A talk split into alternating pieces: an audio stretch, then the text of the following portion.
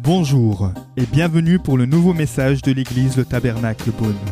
Pour plus d'informations sur nos activités, merci de visiter la page Facebook Église Le Tabernacle Et euh, Beaune. le titre de mon message ce matin, c'est l'ADN de la nouvelle naissance, qui est de circonstance, effectivement, avec euh, le baptême, mais qui va vraiment s'adresser à, à chacun d'entre nous.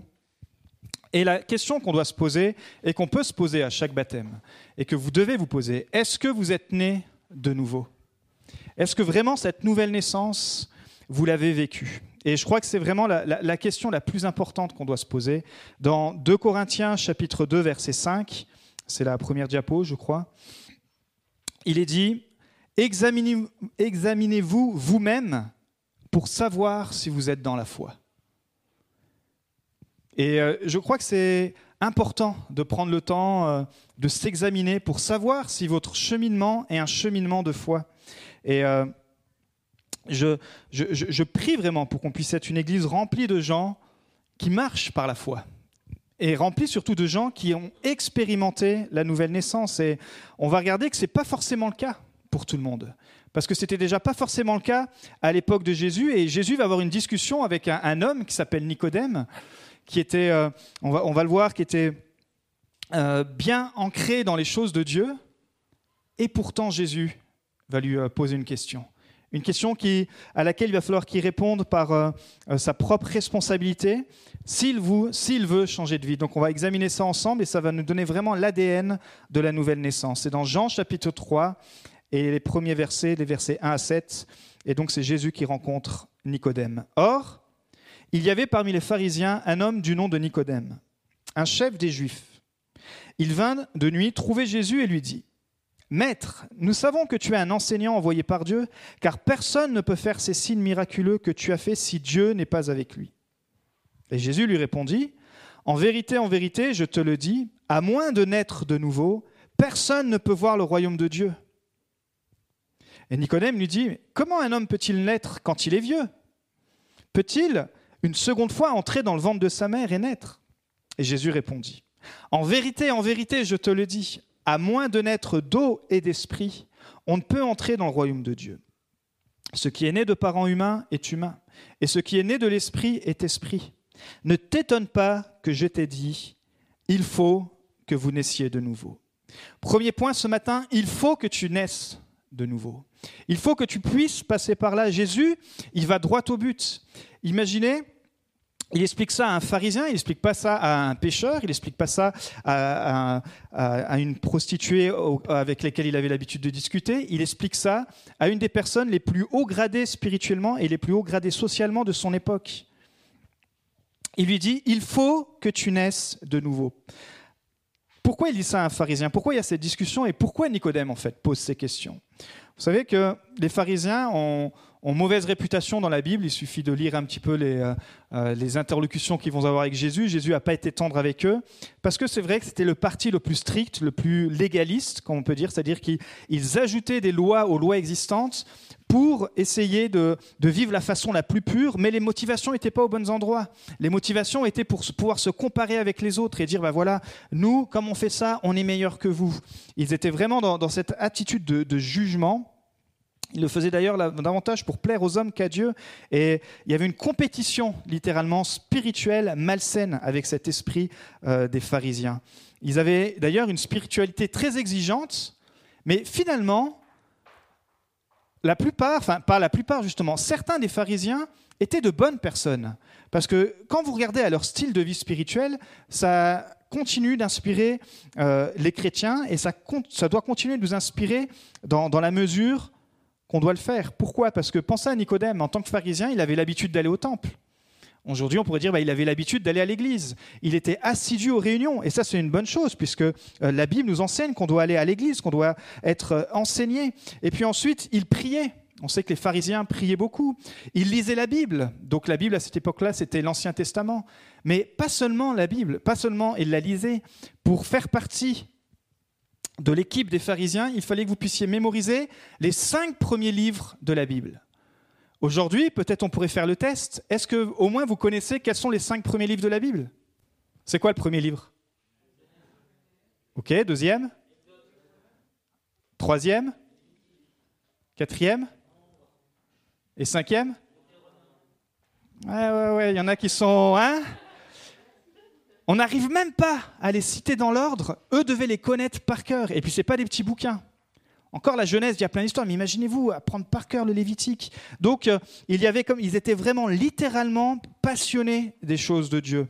À l'extrémiste peut-être, mais euh, imaginez-vous apprendre par cœur ces cinq livres. Et peut-être parmi nous, il y en a certains qui pratiquent le jeûne. En tout cas, nous, avec l'Église, on, s'encourage, on encourage à pratiquer le jeûne. Alors, certains le font une fois par an, certains le font euh, une fois tous les dix ans. Eux, jeûnaient deux fois par semaine. Ils donnaient aussi leur dîme, donc 10% de tous leurs revenus. Et surtout, ce qu'on oublie parfois, c'est qu'ils croyaient profondément en Dieu. Ils croyaient au Dieu d'Abraham, d'Isaac et de Jacob. Ils croyaient à ce Dieu unique. Donc il y avait quand même des belles choses dans leur spiritualité, sauf que certains, forcément, avaient détourné le, euh, le sens de tout ça. Et avec tout cet héritage, c'est pour ça que lui qui avait un bon cœur, Nicodème, il en arrive à reconnaître que Jésus est le Messie. Il en arrive à reconnaître qu'il lui dit Dieu est avec toi car tu fais des miracles. Il est, littéralement, il est en train de dire que Jésus est Dieu, qu'il fait des, miracles. Il est en train de dire bah, Je crois en toi, Jésus. Et imaginez-vous, face à ça, qu'est-ce que Jésus va lui dire? Il va dire bah, C'est très bien, Nicodème, tu es le portrait type d'un croyant qui va à l'église, qui donne sa dîme, euh, qui jeûne, qui connaît même beaucoup de versets bibliques. Mais il va lui dire Si tu veux être sauvé, il faut que tu naisses de nouveau. Waouh entre, guillemets, il est en train de lui dire Nicodème, là, malgré toutes tes pratiques, tu vas en enfer. Tu n'es pas sauvé. Et ce qui est intéressant dans cette histoire, c'est que Jésus ne dit pas ça à une personne qui est en train de pratiquer un péché notoire. Il ne dit pas ça à une personne qui est addicte. Il ne dit pas ça à une personne qui est prise en, flagrant délit, à un voleur. Jésus dit ça à une personne qui peut-être comme vous, comme moi, a l'habitude d'aller à l'église, a l'habitude de prier, a l'habitude de faire euh, des choses chrétiennes, et le point est celui-ci, et je crois que ça a toujours été le cas, mais il y a beaucoup de gens qui vont à l'église, qui croient en Dieu, en Jésus, mais qui ne sont pas nés de nouveau. Et c'est un constat qui est terrible, puisqu'on va voir à travers la Bible que Jésus fait souvent ce constat. Donc, première chose, tu dois naître de nouveau. Tu dois naître de nouveau si tu veux rentrer dans le royaume de Dieu. Il n'y a pas d'autre solution. Deuxième chose, il faut que toute chose devienne nouvelle. Une des prédications les plus connues de Jésus, c'est la prédication qu'on appelle la prédication du mont sur la montagne. Et c'est une prédication en fait qui s'étale sur euh, deux, trois chapitres dans la Bible, qui est, condensée dans les chapitres 5 et 7 de Matthieu. Et Jésus, il est en train de parler à toute une foule, et à un moment donné, voici ce qu'il va leur dire. Matthieu 7, verset 13. Entrez par la porte étroite. En effet, large est la porte, spacieux le chemin menant à la perdition et il y en a beaucoup qui entrent par là, mais étroite est la porte, resserré le chemin menant à la vie, et il y en a peu qui les trouvent. Il y en a beaucoup qui choisissent un certain chemin, et il y en a peu qui choisissent un autre chemin. Le calcul est, très vite fait. Jésus est en train de dire même à cette foule qui était là, qui suivait Jésus, il dit, parmi vous, il y en a peu finalement qui vont vraiment naître de nouveau, qui vont vraiment vouloir naître de nouveau, qui vont vraiment faire cette démarche personnelle. Et voici cette question que tu dois te poser. Et Jésus l'interpelle encore un peu plus loin dans Matthieu 7, verset 21. Ceux qui me disent Seigneur, Seigneur n'entreront pas tous dans le royaume des cieux, mais seulement celui qui fait la volonté de mon Père céleste. Beaucoup me diront ce jour-là Seigneur, Seigneur, n'avons-nous pas prophétisé en ton nom? N'avons-nous pas chassé les démons en ton nom? N'avons-nous pas fait beaucoup de miracles en ton nom? Alors je leur dirai ouvertement, je ne vous ai jamais connu. Éloignez-vous de moi, vous qui commettez les mal, le mal. Waouh Parce que pour être connu dans le royaume de Dieu, il faut être connu de Jésus. Il faut être connu de Dieu, il faut avoir cette empreinte, cette, cette euh, marque du Saint-Esprit. Et Jésus est en train de dire littéralement à ces gens-là, je ne vous connais pas. Si on le ramène à notre cas de figure aujourd'hui, c'est des gens qui sont actifs dans l'Église, des gens qui prophétisent, c'est des gens qui sont actifs hors de l'Église, des gens qui évangélisent, qui font des miracles. Et pourtant, Jésus est en train de le dire, je ne vous connais pas. Vous n'êtes pas nés de nouveau. Vous n'entrerez pas dans le royaume de Dieu. Waouh, c'est assez radical, mais Jésus était vraiment radical. Et franchement, si on pouvait se poser cette petite réflexion personnelle, si beaucoup de gens actifs spirituellement ne sont pas sauvés, alors combien de croyants qui viennent juste occasionnellement à l'Église ou même peut-être régulièrement le seront? Et c'est une vraie question qu'on doit se poser aujourd'hui, avec cet esprit de, consommation qui même rattrape l'Église, mais Jésus était déjà là en train de, le parler à l'époque. La preuve, c'est que des foules le suivaient, et quand il a été crucifié et qu'il est ressuscité, il n'y avait qu'une poignée. La foule avait disparu parce que la foule était attirée par les pains, la foule était attirée par les petits poissons, la foule était attirée en fait par tout ce que Jésus pouvait leur donner, mais eux n'avaient pas donné leur vie à Jésus. Et, euh, et je crois que dans la, période de crise dans laquelle on est en train de venir, il y a cette porte étroite qui se fait de plus en plus, parce que finalement, tout notre confort est bouleversé. Tout ce qui nous servait de sécurité euh, est en train d'être ébranlé. Et dans ce chemin étroit, petit à petit, on est en train de voir ceux qui finalement sont en train de se dire, je veux naître de nouveau, je veux continuer de suivre Jésus. Alors, il faut regarder à l'ADN, bien sûr, de la nouvelle naissance. On sait que c'est un processus. Vous savez, euh, Jésus est en train d'expliquer à Nicodème que tu nais une première fois physiquement, et bien sûr, il faut que tu puisses naître spirituellement. Et c'est pour ça qu'il fait ce parallèle, mais cette nouvelle naissance spirituelle, elle doit produire un changement. Dans 2 Corinthiens 5, 17, il dit, si quelqu'un est en Christ, il est une nouvelle créature. Il n'est pas juste une version améliorée. J'ai l'impression que parfois on suit le christianisme, on s'attache à une église juste pour une vie un petit peu améliorée. J'aurai peut-être des amis qui sont un peu moins méchants. J'aurai peut-être des connexions qui seront un peu moins euh, fourbes. Mais où en est ta nouvelle naissance? Tu dois changer. Si quelqu'un en Christ, tu es une nouvelle créature, les choses anciennes sont passées. Voici, toutes choses sont devenues nouvelles. Combien de choses sont devenues nouvelles? Une Cinq Cinquante Cent Toutes C'est combien toutes? Il n'y a pas besoin d'avoir fait euh, beaucoup d'études, mais toutes choses sont devenues nouvelles. Et pourtant, pourtant, combien disent, oui, mais tu sais, moi, je crois en Dieu, mais finalement, ma vie, elle n'a pas beaucoup changé. Elle s'est améliorée, mais elle n'a pas changé. Et vous savez, c'est pour ça que Jésus était euh, vraiment euh, très perspicace quand il parlait, parce qu'il dit, quand tu deviens une nouvelle personne, tu te fais de nouvelles choses. On est d'accord il y a quelques temps, euh, un certain temps, mais on avait changé le téléphone de ma femme. je dis à l'époque, c'était l'iPhone 6S. Et avec un nouveau téléphone, il y avait de nouvelles fonctionnalités. Mais on n'a pas pu découvrir cette nouvelle fonctionnalité avant qu'on ait une épreuve. Et l'épreuve est que le téléphone avait été perdu dans un train. Et du coup, on venait d'avoir le téléphone et on était énervé parce qu'on venait de perdre le téléphone. Mais on s'est rappelé qu'il y avait une nouvelle fonction. Alors, grâce à ce nouveau téléphone qui avait une nouvelle fonction, on a pu activer la recherche et grâce à la, localisation, euh, on a pu suivre, et littéralement, hein, toute la journée, on voyait le, téléphone se balader euh, jusqu'au terminal du train qui a fini, euh, fini je ne sais plus où, près de l'Italie, voilà, aux frontières de l'Italie qu'on a a dû aller chercher. Mais c'est Pourquoi je vous donne cette illustration?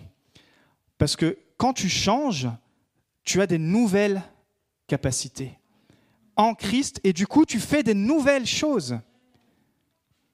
Mais je ne parle pas d'une vie améliorée, je parle d'une vie transformée. Et beaucoup, on le chante en plus ce chant, une vie transformée, couvre-moi mon péché, je ne sais plus quoi. Mais franchement, est-ce qu'on est transformé? Est-ce qu'on est dans une adhération, et on va voir, c'est mon troisième point, ou est-ce qu'on est dans une transformation de l'évangile? Vous voyez ce, message aujourd'hui parce qu'on veut que les églises grandissent, on veut que les églises, que les bancs soient remplis, que les chaises soient remplies. Alors on aimerait baisser le niveau sur euh, les exigences de la foi. Mais en fait, les exigences de la foi, c'est juste une porte qui est ouverte et c'est à nous d'y entrer.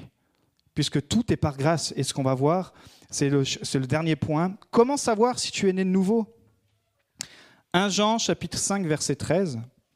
Je vous écris cela à vous qui croyez au nom du Fils de Dieu, afin que vous sachiez que vous avez la vie éternelle et que vous continuiez à croire au nom du Fils de Dieu, afin que vous sachiez. Beaucoup doutent, de leur salut. D'ailleurs, beaucoup ne savent même pas vous expliquer leur jour de leur conversion. Disent oui, alors bah écoute, euh, alors moi je ne suis pas frustré si on ne si on se rappelle pas du jour où on s'est fait baptiser, parce que pourquoi pas. Mais là où ça peut nous poser questionnement, c'est, mais quand finalement tu as changé de vie? Et je ne sais pas si vous avez entendu, mais Schwann l'a très bien expliqué. Et son, témoignage, du coup, était, était, en train de préparer la prédication, qui m'a donné encore plus de patates. Elle a dit J'ai rencontré Dieu, et puis au bout de deux ans, j'ai changé radicalement. J'ai commencé par être adhérente, mais il y a eu un changement. Mais je crois que nos églises peuvent être remplies de gens qui sont juste adhérents. Et on sort des portes de l'église, on sort, euh, même comme il est dit, on peut prophétiser, on peut faire des miracles, mais cette transformation, cette, euh, cette nouvelle naissance qui devrait montrer que je suis changé n'est pas là. Moi, vous savez, je me suis fait baptiser à l'âge de 12 ans. Et euh, à l'époque, les pasteurs avaient estimé que j'étais assez mûr pour prendre cet engagement. Mais effectivement, avec, avec le recul, c'était la première étape et le processus de ma, de ma conversion totale, il a fallu que j'attende en 1999. Mais je me rappelle de ce changement parce que c'est un été où on a bouleversé complètement nos habitudes. Un été on a transformé la musique, à l'époque je jouais dans le monde, on l'a transformé pour créer un groupe de louanges. Euh, les habitudes de, soirée, on les, on les, a continuées, mais avec d'autres amis et avec d'autres choses. On n'avait plus besoin de la beuverie pour s'amuser, on n'avait plus besoin de, la cigarette pour nous occuper le temps. Pourquoi? Parce qu'il y a eu ce changement. Alors oui, vous allez me dire, purée, bah de 12 ans à 1999, il y en a eu du temps. Oui, il y, a eu un, processus, parce que quand tu te convertis à l'âge de 12 ans et quand tu changes radicalement à l'âge de 19 ans, effectivement, il y a un processus. Mais il doit y avoir un moment où tu, tu dois dire, bah écoute, j'ai changé. Pas juste je me suis amélioré. Oh bah je suis moins colérique. Ben, c'est très bien. Mais est-ce que tu as changé cette colère avec des fruits de l'esprit? Ah ben je suis moins, euh, je suis moins addict à ça, mais par contre je l'ai remplacé par ça. Vous voyez, parfois c'est ça l'amélioration. Et on se fourbe soi-même, on se ment soi-même. Et Jésus est en train de nous dire, tu peux prophétiser, tu peux faire des miracles, tu peux avoir une vie chrétienne améliorée, mais tu n'es pas né de nouveau. Il doit y avoir un moment où il doit y avoir un changement et où tu dois pouvoir témoigner de ce changement, dire oui, j'ai changé à ce moment-là et je veux continuer de changer. Vous savez, la crise qu'on vit euh, spirituelle, c'est une crise d'apathie spirituelle. On tombe dans de l'apathie spirituelle. C'est que les gens sont apathie dans leur vie, apathie dans leurs habitudes, et spirituellement c'est pareil. On fait le moindre effort, on fait, et même en plus le pire c'est qu'on est sous la grâce. Je crois qu'il est temps et à travers ce témoignage et à travers cette saison où on veut pouvoir être des gens qui soient nés de nouveau, de pouvoir se dire, mais Jésus, de quelle façon je te suis? On l'a chanté, hein? Jésus, je te suivrai. Mais si on ouvre notre carnet de compte, si on ouvre notre carnet d'emploi du temps, c'est Jésus, je me suivrai. Et toi, tu as intérêt de me suivre. Toi, tu as intérêt d'être là dans mes directions. Et si je me plante, bah, c'est ta faute, Jésus. Jésus, je me suivrai. Vous savez, cet été, j'étais, on a participé à une retraite spirituelle où on était euh, orateur. Et euh, au milieu de la retraite, il y a justement un retraité qui est venu me voir. J'avais parlé sur la nouvelle naissance, sur euh, le fait de donner sa vie à Christ. Il est venu me dire David, je peux te parler? J'ai dit Bien sûr. Il me dit Tu sais, je me suis fait baptiser il y a maintenant très très longtemps. Mais en fait, j'ai jamais changé. Il venait de comprendre le principe de la nouvelle naissance. Il m'a dit, maintenant, je, veux me faire baptiser. Du coup, il veut se refaire baptiser. Mais il dit, parce que je veux changer. J'ai compris que je dois donner ma vie à Christ et que Christ doit être mon Seigneur. J'ai été pendant ce temps-là euh, baptisé, j'ai vécu comme un chrétien, mais je suis resté le maître de ma vie. Je n'étais pas né de nouveau. Imaginez-vous, à la retraite, ce monsieur est venu me voir et il a eu le courage de le dire en plus. Il a eu l'honnêteté et je lui ai dit, mais rien que ça, c'est une preuve de ton changement. Après toutes ces années, il était passionné, le gars, dit, je veux me refaire baptiser, j'ai compris. Et c'était vraiment le fruit de la nouvelle naissance. Sa vie a changé sur ce camp et ça pouvait s'entendre. Vous savez, quand vous êtes né de nouveau, vous avez aussi envie de changer. Mais la différence avec la religion, c'est que ce changement ne vient pas en compétition avec les autres, ce changement ne vient pas comme de la condamnation, ce changement vient dans la fondation qui est grâce, qui est la grâce en Jésus-Christ. Et c'est là où il y a toujours ce paradoxe entre Ah bah attends, moi je ne suis pas religieux. Hein. Oui, mais tu n'as aucune relation personnelle avec Jésus-Christ. Donc en fait, tu es religieux. Parce que la relation personnelle avec Jésus-Christ te bouleverse tellement, t'emmène tellement à, vouloir changer que forcément tu n'es pas religieux. Pourquoi Jésus était religieux dans le sens des pharisiens? Pourquoi Jésus était tout le temps en conflit avec les pharisiens? C'est parce que justement, eux faisaient tout bien de l'extérieur, mais ils ne changeaient pas l'intérieur. Alors aujourd'hui, on a transféré ça dans le monde chrétien en disant oui, mais regarde, euh, finalement, moi j'ai quelques casseroles parce que je ne suis pas religieux. Mais non, ça n'a rien à voir. C'est plus tu as une relation personnelle avec Dieu, et plus lui va prendre tes casseroles, et plus lui va te changer, et plus, lui, tu, et plus tu as envie de transformer, et tu vas être une nouvelle personne. Vous voyez, on a, on a bradé en fait le côté légaliste avec un vernis de oui, mais justement, je ne suis pas religieux parce que j'ai des casseroles, donc euh, voilà, moi c'est facile, hein, c'est facile de. Non. Le chemin, il est étroit, mes amis. Et c'est important en tant que pasteur que je, doive, que je puisse vous le rappeler et que je puisse me le prêcher à moi-même et qu'on puisse se le prêcher entre nous. Le chemin, il n'est pas large. Notre vie, elle ne doit pas être basée sur les principes et, les, et ce qu'on voit dans, en dehors de ce que la parole de Dieu nous donne. Sous un vernis de moi, je ne suis pas religieux. Alors, voilà mes casseroles. Non, tu n'es pas religieux, tu es encore pire que les religieux. Jésus dira tu es hypocrite. Parce que tu prétends être chrétien, et ta pratique montre que tu ne l'es pas. Alors heureusement que tout est fondé sur la grâce. Mais une question reste, et c'est à vous de prendre cette décision. Est-ce que vous êtes né de nouveau ou est-ce que vous êtes un simple adhérent du royaume de Dieu? Et c'est la question que Jésus pose à Nicodème. Imaginez, le gars, il vient en lui faisant plein de compliments, le pasteur de l'époque, le plus réputé, et Jésus lui dit, tu vas en enfer, toi. Jésus est en train de lui dire ça, si vous faites le raccourci. Il dit, bah, tu n'es pas né nouveau, tu vas en enfer.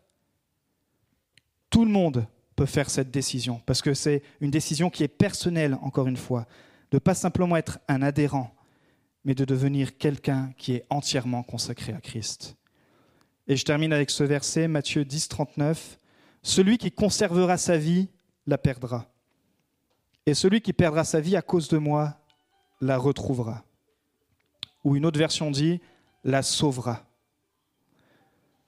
Donc encore une fois, Christ est très clair. Celui qui conservera son petit confort, ses petites habitudes, qui aura même l'occasion d'aller à l'église, etc. Celui qui conservera tout ça, il conservera sa petite vie, ses petites habitudes, ses petites finances, ses, ses petits péchés, j'ai envie de dire tout ça, et il s'accommode là-dedans. Ok, tu vas conserver ta vie, mais finalement, à la fin, tu vas la perdre. Celui qui sera sur le chemin étroit, celui qui, perdra sa vie, qui dit Seigneur, je suis dans le combat, j'ouvre les yeux, je, veux continuer de vaincre ce combat, eh bien alors sera sauvé. Parce que l'autre extrême, se dire, bah oui, mais moi j'ai tout le temps des combats. Bah oui, mais si tu as tout le temps des combats, c'est que tu es sur le chemin étroit. Si tu as plus de combats, c'est que finalement, tu as laissé tomber et que le monde t'a embarqué, le monde t'a happé. Donc, reprends le chemin étroit. Nous espérons que vous avez apprécié le message de cette semaine. Pour plus d'informations sur notre Église, merci de visiter la page Facebook Église le Tabernacle Beaune.